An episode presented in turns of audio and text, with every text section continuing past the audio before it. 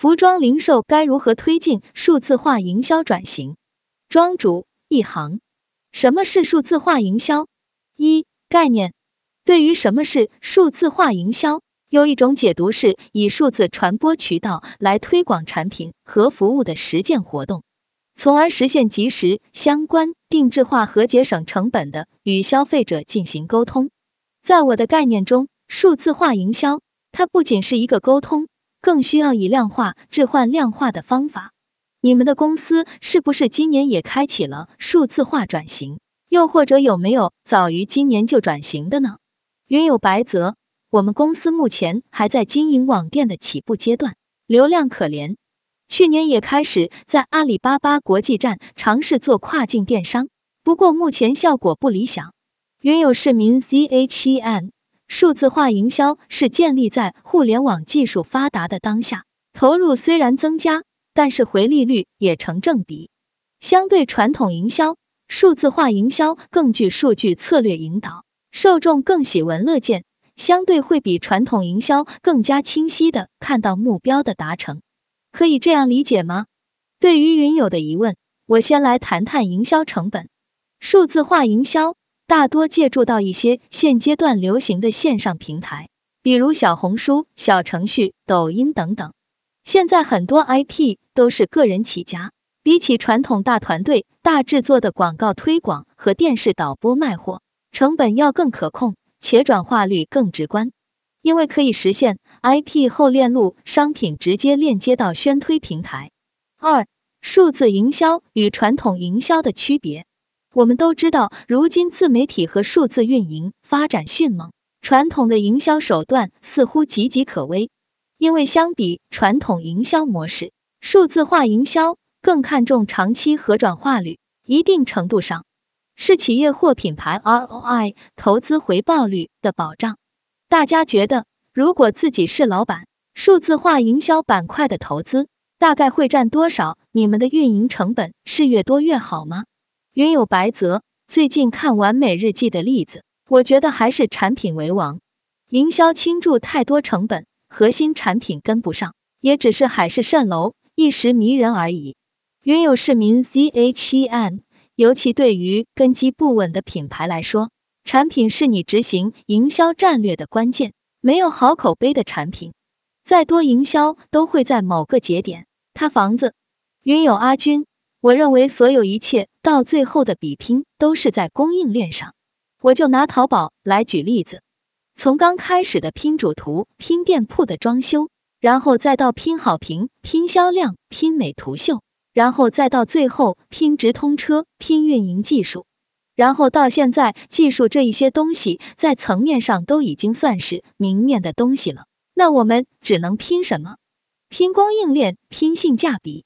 再加上现在的信息透明化，所谓技术都已经是很透明的，只要你去学，只要你去找，当然除非你是最顶尖的那一群人。所以我个人认为，无论是团队或者企业，到最后还是要拼供应链。以上几位云友的观点，我都很认同。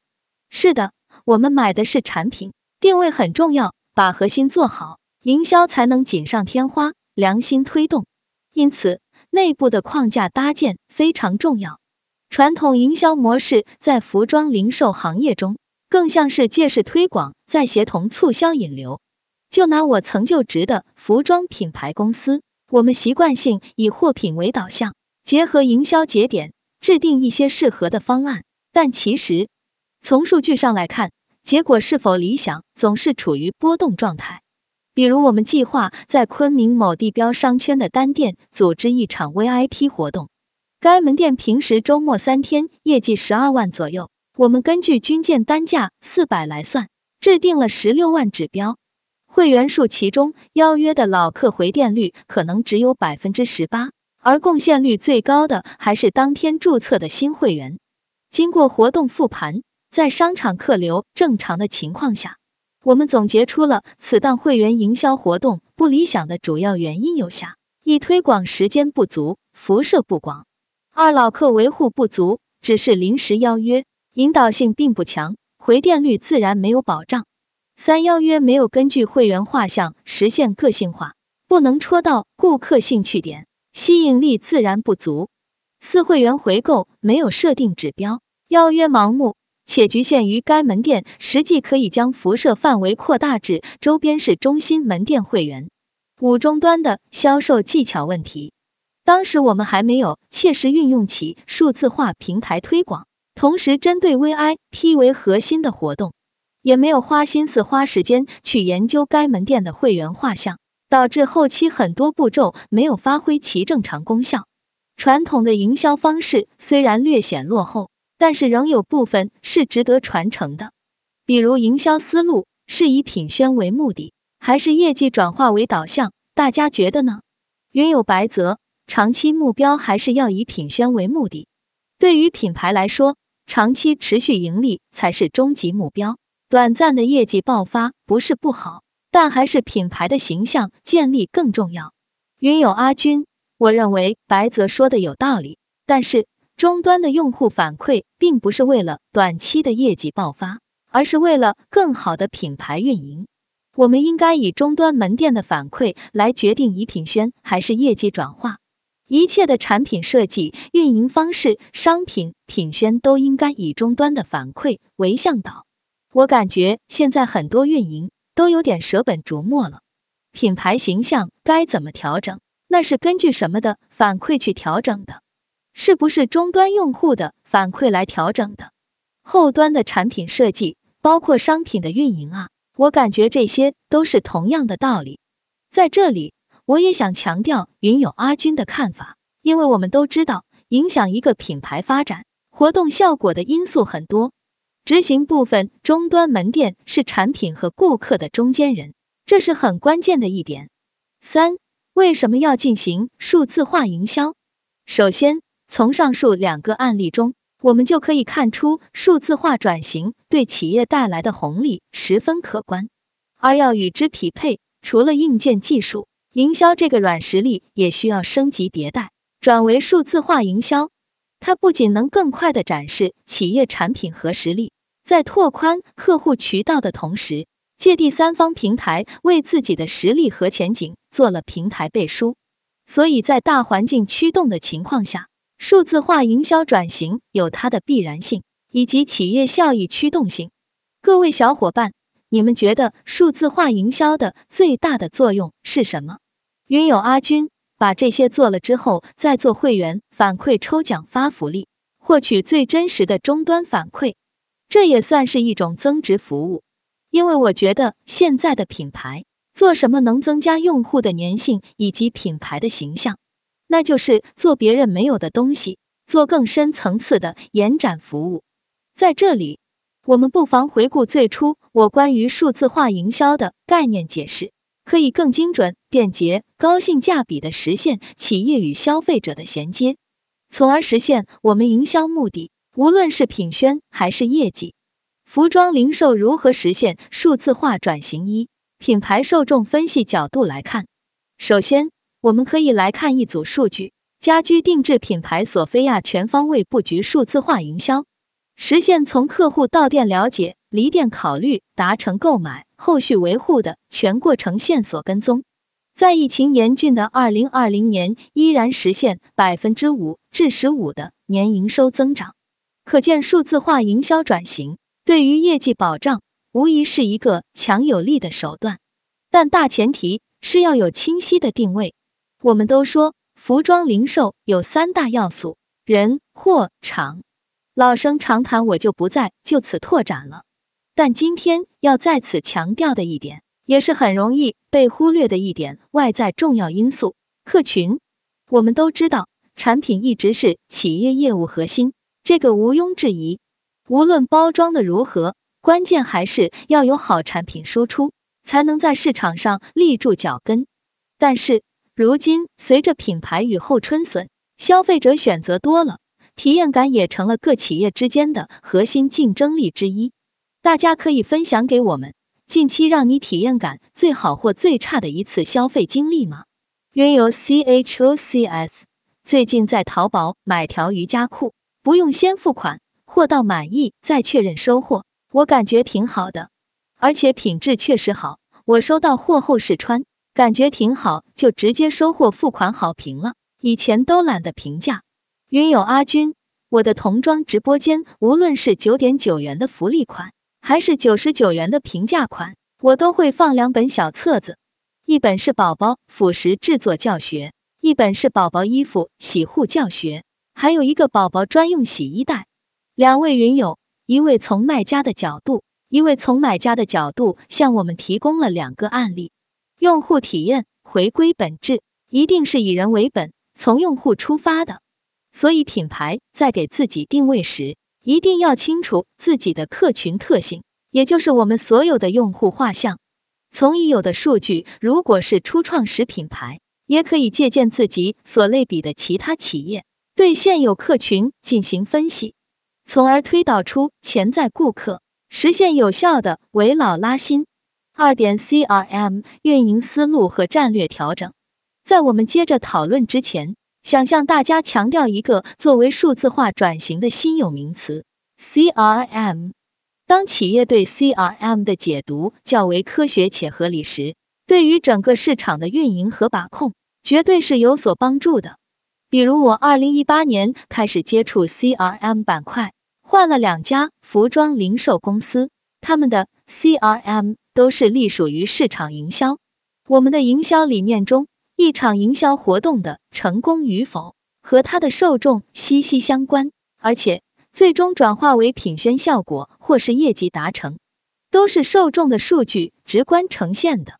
其实传统的 CRM 就是大家了解的客户关系管理，但是数字化的融入就需要它更精准、高效，同时又能低成本完成客户管理。我们可以看到，现在多渠道会员体系打通。同一个顾客，他在同一个品牌的各个平台消费，都可以通过一些 CRM 系统查询到，比如比较知名的第三方 CRM 运营平台 ECR 易客之类。关于客户资源，相信很多企业在摸索 CRM 运营的过程中，都曾经花过很多精力和时间在会员招募上，无论是注册送礼、送积分换折扣的方式。还是强行将指标下压给终端执行，都体现了 CRM 运营中池子蓄水的重要性。但经过一段时间，我们将数据拉出来，发现其实绝大多数顾客都属于水军或者一次性消费者。所以，当 CRM 真正进行了数字化，我们便不会再盲目追求数量，而是努力去找数量与质量的平衡点。其实平衡点我们还是要分阶段来考虑，需要终端客群的反馈，掌握现阶段门店问题。如果是客资差，可以考虑拓客，但是不能过度牺牲商品折扣。比如今年我所在的公司就对我们固有的会员体系进行的大改动，其中一个变动就是取消了新注册会员的现金券，取而代之的是二次消费的复购券。该项目在下发到终端的过程中，初期收到了很多抱怨和质疑，因为这种变动对于终端来说是不利于会员拉新的，从而很可能会影响到门店的会员基数。为什么这么做？我们再回到主题，关于 CRM 转型核心内容，我们从原本不断蓄水招募拉新，到后面以吸引有效会员为主，无疑是一个观念和战略的转变。关键的过渡期处理好了，那么对于品牌和会员的良好发展关系还是很乐观的。三、如何进行数字化分析后制定合理指标？前期的铺垫、蓄水以及战略，能真正落实到终端的，还是需要量化的指标。